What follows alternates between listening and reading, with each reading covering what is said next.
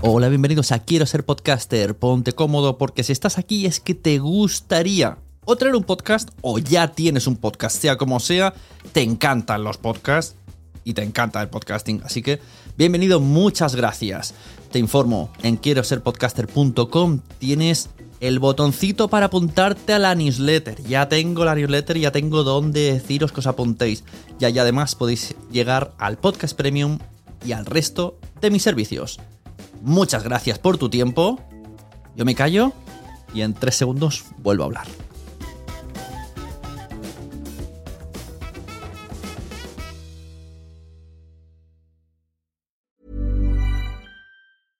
Mom deserves the best, and there's no better place to shop for Mother's Day than Whole Foods Market. They're your destination for unbeatable savings, from premium gifts to show-stopping flowers and irresistible desserts. Start by saving 33% with Prime on all body care and candles. Then get a 15-stem bunch of tulips for just $9.99 each with Prime. Round out Mom's menu with festive rosé, irresistible berry chantilly cake, and more special treats. Come celebrate Mother's Day at Whole Foods Market. Mother's Day is around the corner. Find the perfect gift for the mom in your life with a stunning piece of jewelry from Blue Nile. From timeless pearls to dazzling gemstones, Blue Nile has something she'll adore. Need it fast? Most items can ship overnight. Plus, enjoy guaranteed free shipping and returns. Don't miss our special Mother's Day deals. Save big on the season's most beautiful trends. For a limited time, get up to 50% off by going to Blue BlueNile.com. That's Blue BlueNile.com. Hey there, it's Michelle Norris. I'm host of a podcast called Your Mama's Kitchen. When I travel, I'm usually looking for a way to find a taste of home when I'm not at home. And one of the things I love to do when I am at home is entertain. And Airbnb allows me to do that. When I was in California recently, I rented a house that had a great kitchen. And when we were sitting around the table, we were all thinking, we're in someone else's house. Someone could be in all of our homes as well. If you have a home, but you're not always at home, you have an Airbnb. Your home might be worth more than you think. Find out how much at airbnb.com/slash host.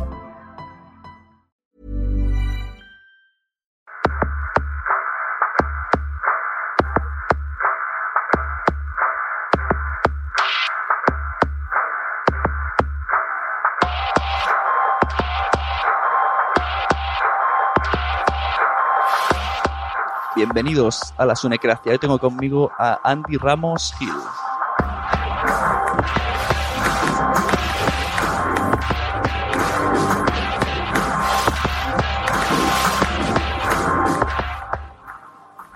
Andy Ramos, abogado y podcaster, especializado en propiedad intelectual y derecho del, el- y del entretenimiento. Representó a Contador el ciclista y pudimos verlo en eventos podcasteros de Alicante y Murcia. Su web andyramos.com y su podcast interiuris.com. Hoy viene a la Sonecracia a responderme algunas dudas legales, aparentemente pueden ser lógicas, pero que tengo ganas de indagar. Así que muy buenas, Andy. Antes de nada, vengo un poco acojonadico porque escuché una charla de que hiciste en Murcia y básicamente lo que venía a decir es no uséis nada, no podéis usar nada. Entonces quiero saber si has venido a, a decirme que esto es verdad y ya terminamos el podcast o hoy un poquito más. Bueno, Sune, lo primero, muchas gracias por, por invitarme. El, soy podcaster o me considero podcaster, aunque ya no tengo podcast. Empecé con mi podcast en 2005, ya por temas profesionales, personales y por no poder eh, alimentarlo, pues lo, dejé. Eh, sigo considerando podcaster, aunque ya sin, sin podcast, ¿no? Pero, pero bueno, sigo manteniendo el blog, Twitter y otro, y, e intento tener una presencia activa en, en Internet. Y la- el mensaje que intento transmitir y que intenté transmitir en, en, en Murcia eh, y en otras charlas que doy no es tanto eh, no uses nada, sino sé original, sé creativo. Eh, la ley eh, protege a los que son originales y a los que son creativos. Eh, lo que hacen, si quieren, eh, son, es para ellos y solamente lo podrán utilizar ellos, por lo que el, el mensaje que intento transmitir más bien no, no es negativo, sino positivo, de cuanto más creativo y más original sea, pues más valor añadido, más distintividad, más, más eh, se puede eh, di- diferenciar tu, tu propuesta a, la de, a la de otros. Muy yo tengo mucho, bueno, escucho mucho podcast, tengo amigos que hacen y, veo cosas, ¿no? cosas que no se hacen bien, pero a mí no me hacen mucho caso, entonces digo, bueno, pues voy a traerte a ti, a ver si te hacen mucho caso. Entonces yo veo que la gente sube audios así sin pensarlo, se van arriesgando, dice, no pasa nada, solo pongo unos segundos. Otros también, luego hablamos también del Creative Commons, que también se usa un poco libremente, ahí me incluyo, pero nunca me fijo bien exactamente qué Creative Commons es, que, no puedes usarlo todo así libremente. Entonces, exactamente qué tipo de música podríamos usar en nuestros podcasts. Bueno, pues la ley eh, protege la ley de propiedad intelectual no solamente en España, sino a nivel eh, mundial. Hay unos convenios internacionales que, que, eh, que han sido suscritos por prácticamente todos los países del mundo y hay una reciprocidad. los, los autores americanos, noruegos o rusos están protegidos en España y los autores españoles están protegidos en cada uno de los, de los países. Eh, estas leyes pues eh, otorgan derechos exclusivos a los que a los creadores, eh, a los autores y no solamente a los creadores y autores, sino a otras personas que están alrededor de estos autores y creadores, como pueden ser las personas que los cantantes que interpretan una canción, los músicos que la ejecutan con los instrumentos y que la ley pues considera que tienen unos aportes y tienen una, una, una prestación que se tiene que proteger de alguna forma y también al que produce esa, esa grabación. Y la ley lo protege, eh, a una discográfica la protege exactamente igual que un podcaster. El, podcaster, los derechos que tú tienes sobre este podcast, a efectos legales, tú eres como si fueses una discográfica, eres un productor de fonograma. Entonces, ¿qué es lo que puedes eh, utilizar? Pues por defecto, eh, todo aquello para lo que tengas autorización.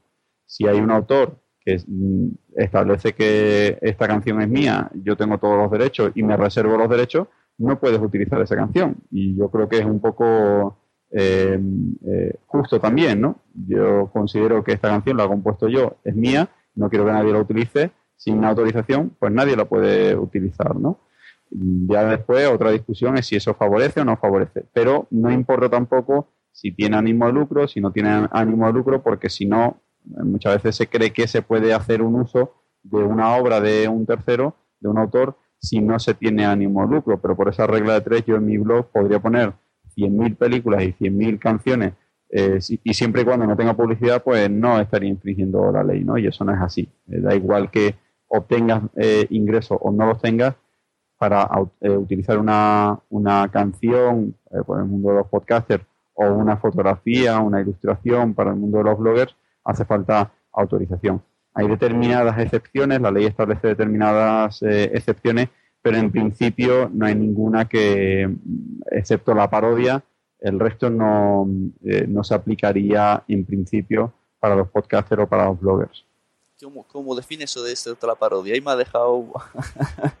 pues el artículo 39 de la ley permite eh, parodiar una obra. generalmente se mm, utiliza erróneamente esta, este límite, no es un derecho, sino es un límite, se utiliza erróneamente este, este límite eh, para utilizar una obra para ridiculizar o parodiar a un hecho o a una persona ajena a la obra. Es decir, coger, imagínate, una canción de Shakira para ridiculizar a Rajoy, o al presidente del gobierno o a cualquier político. La ley no permite, la ley lo que te, lo que permite es utilizar una obra para parodiar la obra en sí, no algo ajeno a la obra. Las típicas películas de Scary Movie o las típicas películas de, mm, eh, Disaster Movie, estas que, son parodias, esas, esas sí están o sí estarían dentro del límite. Pero si tú utilizas una obra para reírte de algo ajeno a la obra, eso no está dentro del límite de la parodia más, más eh, complicada. pues es bastante complicada y, y, más en, otros países. En Estados Unidos es muy complicada y ahora hay un movimiento que intenta o que quiere simplificar la, la ley, ¿no? Eh, al final ten en cuenta que, que, es una ley compleja, esto de la propiedad intelectual es algo raro, la propiedad intelectual es mucho más complejo eh, de lo que la gente se pueda pensar inicialmente y porque hay muchos intereses enfrentados. Pues por un lado los derechos de los creadores de, que han trabajado, han estado durante años formándose, han aprendido solfeo, han estado, eh, tienen una creatividad. El crear no es fácil, cuesta muchísimo trabajo crear, ¿no? Y pues eh, justamente deberían de poder disponer de sus obras como quisieran, pero después también hay un interés pues hacia el acceso a la cultura y un interés hacia la, la, utilización de, esas obras. ¿no? hay que intentar, la ley siempre lo que intenta, o el objetivo de las leyes de propiedad intelectual es eh, ponderar o compensar eh, la difusión de la cultura con la protección eh, de los autores. Y depende también de, o se puede llegar a, a contradecir leyes de un país con otro. Yo estoy aquí, pero subo mi audio en un hosting de, yo que sé, de Finlandia y cosas así. Porque, por ejemplo, te digo un caso de aquí de España. Conozco gente de México que dice, no, si aquí no hay estas leyes, pero lo sube en Evox. Y Evox tiene como una especie de, una ley, un, no sé cómo se diría, las condiciones de uso, ¿no? Ahí está. que bueno, que dice que permite poner canciones con copyright. No sé bien si una, dos, un porcentaje, pero bueno, a partir de ese pequeña, pequeño clavo nos agarramos todos. Y entonces la gente sube ahí. Y también igualmente la gente en Spreaker, que es donde estamos emitiendo ahora, vemos que hay muchos, muchos podcasts directamente musicales. Y yo entonces me pregunto, si yo estoy subiendo el podcast en, un, en una de estas plataformas, eh, ¿realmente la, la, culpa sería del que lo sube o de la plataforma que permite que se sube y no se controla? Porque yo veo que en YouTube yo subo algo y a los dos minutos me está diciendo, te hemos borrado el video. En, principio, eh, Evox eh, tiene licencia de SGAE y eh, tiene autorización para, para reproducir o para poner a disposición música del repertorio de gestionado por EJAE, que es prácticamente todo, porque tienen eh, acuerdos con otras eh, entidades de gestión, con lo cual Evox está autorizada a poner eh, música. Ahora bien, EJAE solamente gestiona los derechos de las composiciones. De una canción solamente gestiona el derecho sobre el, el autor, el que hizo la letra y la música de la canción. Pero dentro de una canción hay otros titulares de derecho, como son los intérpretes, o el cantante, una canción pues la puede cantar David Bisbal, pero puede estar compuesta por otro autor y a su vez eh, haber una discográfica que ha financiado y ha pagado esa producción. Entonces hay que pedirle autorizaciones a, todos ellos. En principio, pues con la eh, pues eh, si tiene autorización, pues para poner música, vas a poder eh, poner ahí, música. Si no tuviese esa autorización, ya no es propiedad intelectual, ya es una otra ley diferente, la ley de servicio de la sociedad de información, que establece que un prestador de servicio de, Internet, como puede ser Evox, no es responsable de las posibles ilicitudes que realicen sus usuarios dentro de su plataforma, como pueden ser los podcasters que suban a Evox eh, música, si no tuviese autorización, que en este caso eh, pues estoy viendo aquí que, tiene licencia de JAE, pues eh, no sería responsable si no tuviese conocimiento efectivo de lo que de los contenidos que están alojados en sus servidores. En el momento en el que eh, un titular de derecho, una discográfica, le diga a, a o a cualquier prestador, oye, en tu servidor hay este contenido que es mío, eh, automáticamente tiene que, quitarlo si no quiere incurrir en, responsabilidad. Una vez llamé yo a las GAE, bueno, primero les pedí si podía grabar la llamada, me dijeron que no, así que luego hice un, como sé lo que hiciste, si la interpretamos con una amiga, y me dijeron que necesito, necesitaría tarifas de streaming o sea, tanto para todos los sitios donde pusiera. Si en mi blog voy a poner el audio, una tarifa streaming. Si voy a subirlo a iTunes, otra tarifa streaming. O sea, iban un poco perdiditos. Y, y, una vez dijiste también, creo que en la primera charla de Murcia, eso hace años que se ve que las GAE con los podcasts era cero ignorancia total. Y entonces proponías escribir una carta que te devolviesen algo tipo que decía, bueno, como todavía no está regulado, lo dejamos en, eh, en stand-by y agarrarnos a esa carta. ¿Eso todavía es efectivo o, ya está la cosa, están viendo que los podcasts y que pueden sacar por ahí temas? Pues yo no sé si a día de hoy porque me eh, pues ya me eh, no me informé o no seguí al, al, tanto sobre la licencia. Yo no sé si SGAE tiene una licencia específica. Si, si veo que Evox tiene licencia de SGAE, pues supongo que ya habrán sacado una licencia específica para, para SGAE pero SGAE como entidad de gestión tiene unas obligaciones, la ley le, le, impone determinadas obligaciones y una de las obligaciones es contratar con quien se, se, lo solicite a precio razonable y siguiendo las tarifas generales que tienen publicadas. ¿no? Entonces, si hay alguien, un podcaster, en aquel momento, lo que comentaba que si un podcaster quería hacer uso de, música del repertorio de SGAE, en aquel momento no había una tarifa idónea para podcaster, la SGAE estaba obligada a autorizarle si se le estaba requiriendo Si no tenía una eh, tarifa idónea, bueno, pues por lo menos tú puedes demostrar que has actuado diligentemente y que has solicitado eh, permiso a EJAE. Lo que pasa es que EJAE no te ha, no te ha contestado, no te ha dado una licencia porque no tenía ninguna eh, idónea. Ahora, pues parece que si veo que a iVox le han dado una licencia, pues parece que, que ya sí la, ya sí la hay, ¿no?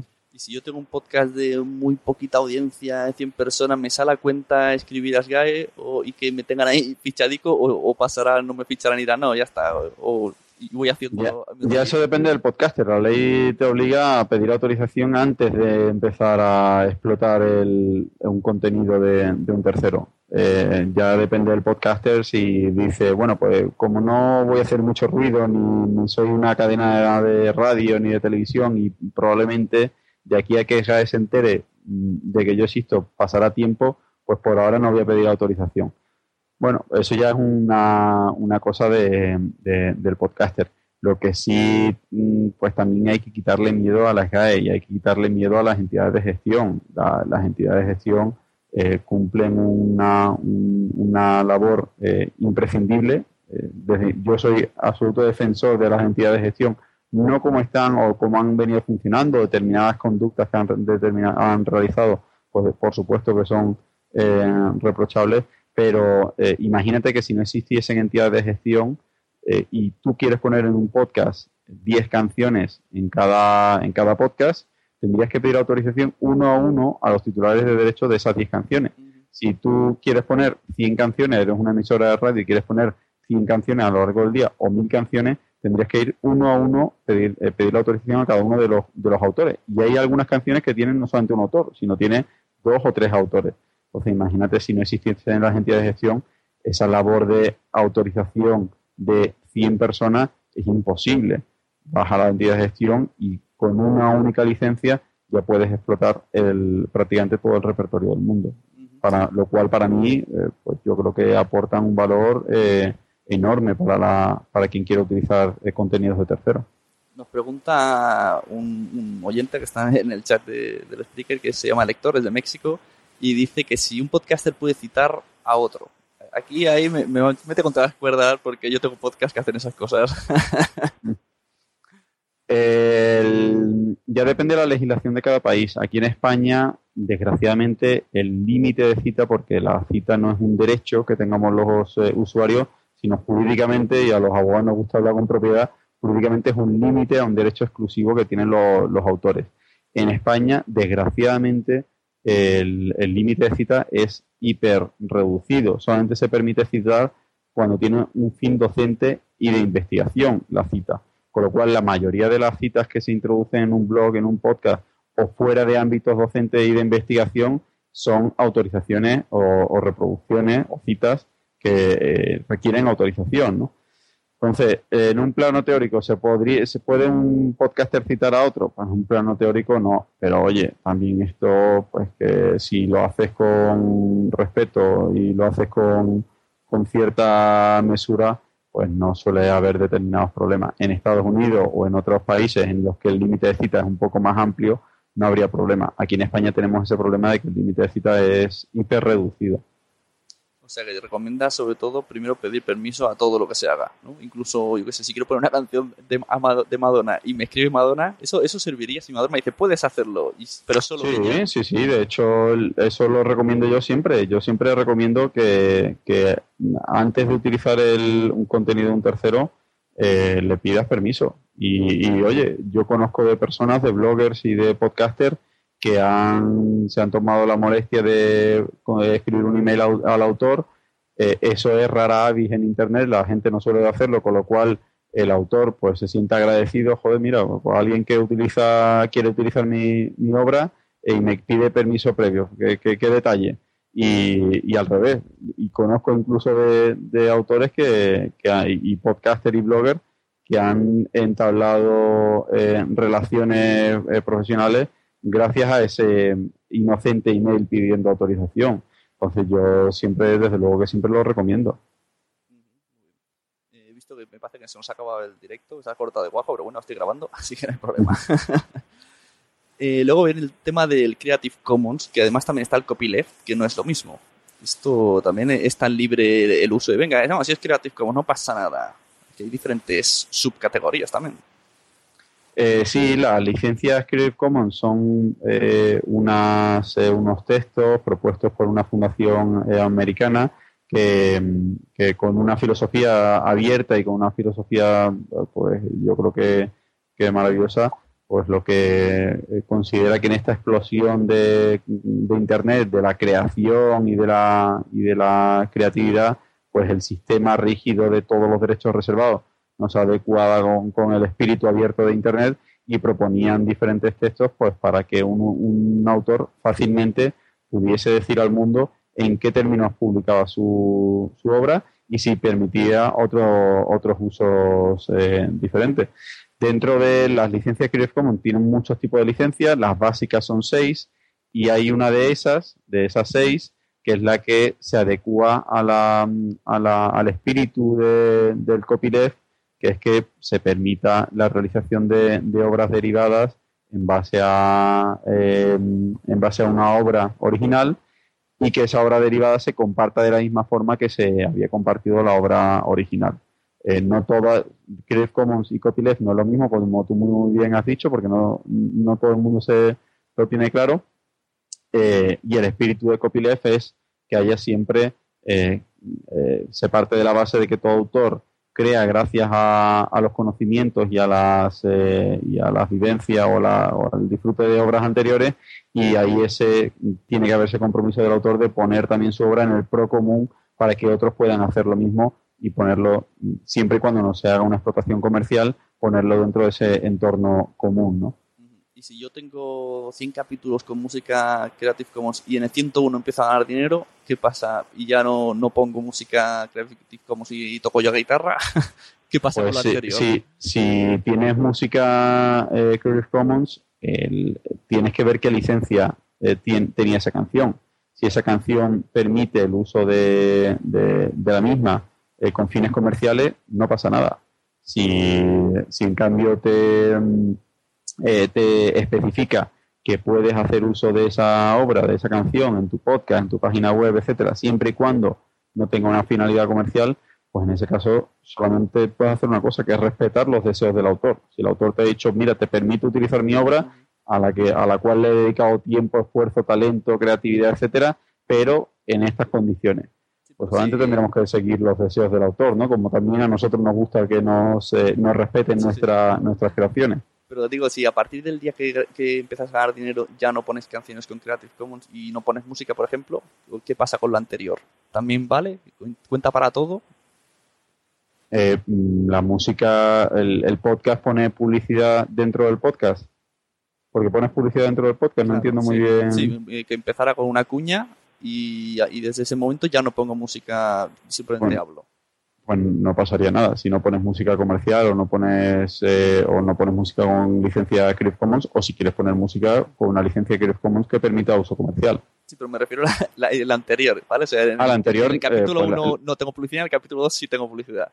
Pues la anterior, pues la anterior sí, en el, dentro del podcast no tiene ninguna publicidad, pues no habrá ningún problema. Vale, se va, es como audios individuales, por así decirlo.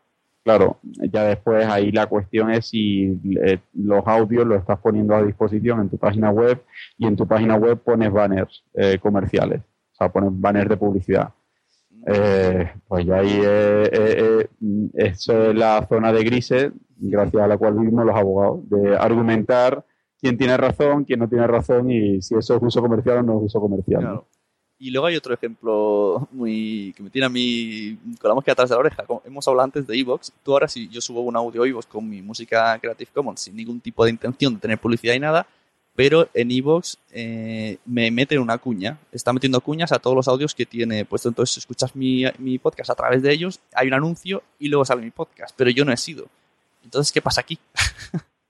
pues yo no me voy a manifestar porque eso ya es una opinión jurídica. Además, conozco al fundador de, de Evox y, y, tengo muy buena relación con él y eh, depende ya de la licencia. O sea, eso ya va a depender de la licencia, va a depender de, de, las autorizaciones que haya y como no conozco las autorizaciones, pues me, me parecería eh, temerario dar una opinión jurídica sobre eso.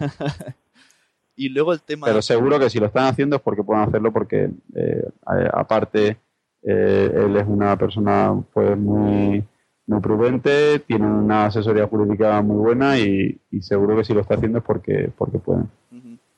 Y pasando del tema audios, hay mucha gente que, que, me dice, ah, yo me gustaría leer este texto o tal. Y yo digo, pero yo creo que no puedes. Y me dice, no, pero si es con fines educativos, sí. Yo digo, pero ¿cómo defines tú que tu podcast es de repente educativo? ¿Dónde están los límites en, en el audio, en el, en el, en el texto? Bueno, educativo siempre que esté dentro de un entorno educativo. Si tú, eh, o sea, todo el podcast eh, o tiene una finalidad de entretenimiento o, de ilustración o de educación, pero al final la ley lo que considera y los tribunales lo que consideran es que estén dentro de un entorno educativo de, educación reglada. Eh, no, no vale que yo considere que mi podcast sobre propiedad intelectual es muy educativo y que por eso puedo citar eh, obras de tercero, sino que tengo que hacer, eh, tengo que estar en una universidad, tengo que estar en un colegio, instituto, en algún tipo de, centro de, educación. Estamos llegando al resumen de que no podemos usar casi nada. ¿eh? Bueno, puedes usar todo lo que tú hayas creado. Es que yo siempre lo que intento transmitir es que, es que hay que ser creativo. Es que hay que ser creativo y que no nos... Que, que no que, veamos eh, las limitaciones que pudiera eh, poner la ley de propiedad intelectual en un primer momento como un desafío para, para, para no plagiar o no eh, utilizar las obras de, terceros, sino para mm, sacar todo lo que llevamos dentro. Hoy en día, y, la revista también lo dijo hace un par de años, pues los, los protagonistas somos los usuarios que ya somos creadores pues vamos a demostrar que somos creadores y que, podemos utilizar nuestra creatividad para, para, hacer obras y no solamente para reproducir lo que hayan hecho otros. Sí, pero no te satisface, ¿no? Tú quieres que tú quieres seguir utilizando la música comercial o, los contenidos que haya hecho otro. No uso mucha contenido comercial, pero bueno, sí que utilizo a veces Creative Commons, pero tampoco me, me acabo de imaginar comprándome una batería, una guitarra, aprendiendo clases y cosas así. me ha hecho mucha gracia. y última pregunta, hablando de hacer la música uno propio. A veces he hecho la trampilla esta de, ah, mira, hay un tío tirando la guitarra, una cover en YouTube. Y digo, esto, ya no estoy eh, poniendo música comercial, estoy poniendo a un tío de YouTube que está copiando a uno esto como esto lo hago bien o me columpio mucho.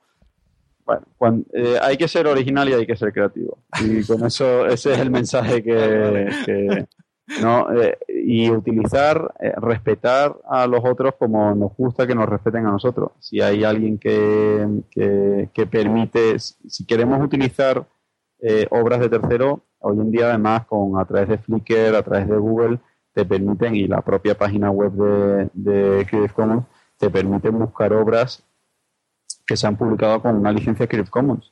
Y es tan sencillo como ahorita Google, si quieres utilizar una foto, yo cuando doy clases siempre pongo el ejemplo que esa funcionalidad pues la conoce muy poca gente, pero irte a la búsqueda avanzada de Google, eh, imágenes, poner, hay una pestaña de licencias de uso y puede decir si la licencia de uso que tenga la, fotografía.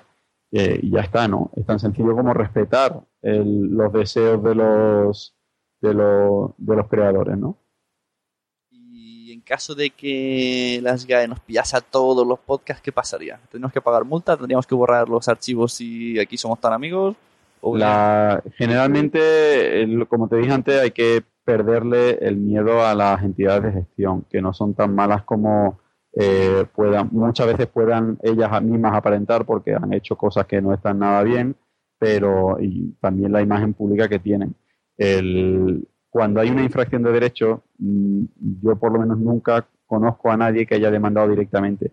Siempre se descuelga el teléfono, se envía un email, se envía una carta y dice, oye, que he visto que estás utilizando esto, vamos a llegar a un acuerdo. Pues a lo mejor el acuerdo es que desiste y cesas tu exploración, retira todos los audios y, y aquí, y aquí no ha pasado nada o venga, pues adquieres una licencia que son no es una cantidad muy elevada, sino una cantidad, suele ser una cantidad razonable, adquieres una licencia y, puedes utilizar la música como y cuanto quieras. Bueno, y para terminar, tengo uno, me dejado un mensaje en Twitter, arroba Oyets, y me dice que te pregunte sobre la tasa Google, cosa que yo no sabía de qué me hablaba, pensaba que era cachondeo. Bueno, es una, eh, una mm, eh, modificación eh, de la ley de propiedad intelectual que está ahora mismo en el en trámite parlamentario en el Congreso, que obliga a los agregadores de, de contenido a, mm, a, a pagar eh, a los editores a los editores de periódicos una, una tasa, una, no una tasa, sino una compensación por la utilización de fragmentos de, sus, eh, de sus titulares de sus noticias. Eh, yo creo que está muy indefinida, como está ahora mismo expresado en la ley.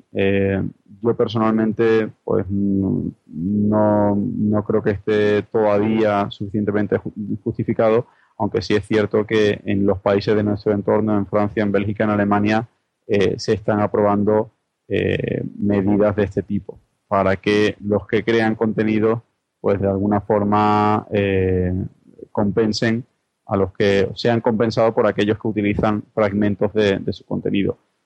Pues yo creo que si alguien no quiere que se utilice su contenido, técnicamente ya hay herramientas para impedirlo. Tú en los editores de periódico pueden establecer en su robot XT o en su archivo de, de, en sus servidores impedir que se hagan que herramientas automáticas como Google News eh, reproduzcan sus titulares pero bueno, es una, es una de las típicas, eh, el típico ejemplo de lo complejo que es esta industria, que es este sector y que es esta es la ley de propiedad intelectual. ¿no? Bueno, pues ya está, ya te, te dejamos libre que, que hueles a, a, tu hogar. Muchas gracias por estar aquí. Dejamos tus datos de tu, tu método de contacto para que todos los podcasters cuando tengamos problemas acudamos a ti, porque veo que yo, yo te digo como se pongan en serio aquí ruedan cabezas si alguien quiere seguir sudando la gota gorda, puede escuchar el podcast que tenía antes, que era Interiuris. Y ahí veo que hay 49 capítulos de, de escalofriantes sudores para la gente. No te. Eh, hace 10 años casi que empecé. El, en estos 10 años, ¿conoces algún podcaster que se haya demandado o que se haya o haya tenido que cerrar por algún tipo de, de denuncia? No, ninguno. O sea que al final eh, lo que siempre intento transmitir, ser original, eh, intentar eh, utilizar tu propio contenido o contenidos de aquellos que quieran eh, que otros lo utilicen de forma eh, gratuita y de forma libre. Y que es el mejor, lo mejor que podemos hacer para el movimiento de la cultura libre para que tenga esa la repercusión que queremos que, que tenga, ¿no? no utilizando aquellos que, que los contenidos de, personas que no quieren que se utilice su contenido, sino, sino es con una retribución, sino una compensación, sino de aquellas personas que dicen, oye, utiliza libremente o bajo estos parámetros mi contenido. Y de esa forma es como sí se puede, sí se va a poder desarrollar este, esta filosofía y este movimiento de la, de la cultura libre, pero no hay que tener tanto miedo porque ya ves que, que no ha pasado nada y, probablemente pues no pase nada, nada especial ni, ni se cierre en podcast ni haya aquí una debacle. Bueno, pues eh, andyramos.com y mira, te voy a poner la música del final de mi podcast, eh, bueno, porque yo la he sacado de Jamendo con sus licencias y ahora Perfecto. vas a escuchar, pero vas a escuchar qué canciones. Me imagino que te suena. y ahora me dejas con una intriga que no veas.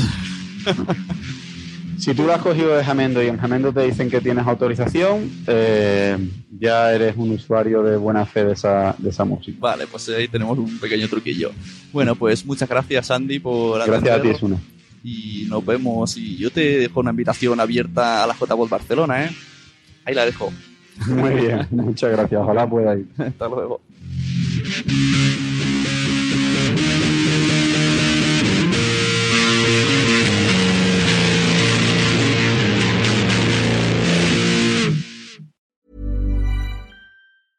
Normally, being a little extra might be a bit much, but not when it comes to healthcare. That's why United Healthcare's Health Protector Guard fixed indemnity insurance plans, underwritten by Golden Rule Insurance Company, supplement your primary plan so you manage out of pocket costs. Learn more at uh1.com. Even when we're on a budget, we still deserve nice things. Quince is a place to scoop up stunning high end goods for 50 to 80% less than similar brands. They have buttery soft cashmere sweaters starting at $50, luxurious Italian leather bags, and so much more. Plus, Quince only works with factories that use safe, ethical, and responsible manufacturing. Get the high-end goods you'll love without the high price tag with Quince.